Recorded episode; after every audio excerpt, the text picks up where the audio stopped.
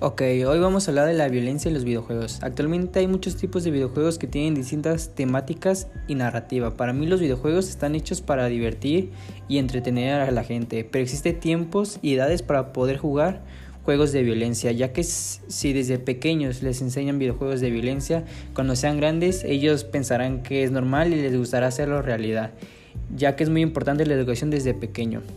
Con el avance del tiempo, la industria ha tenido, un enorme crecimiento e innovación, lo que ha traído un nivel de realismo dentro de los videojuegos y por ende la presentación de la violencia luce cada vez más real, debido a que ha, ha habido muchas quejas por las personas que acceden a este tipo de videojuegos. Las personas con el tiempo han clasificado los videojuegos con las edades que tienen cada ser humano.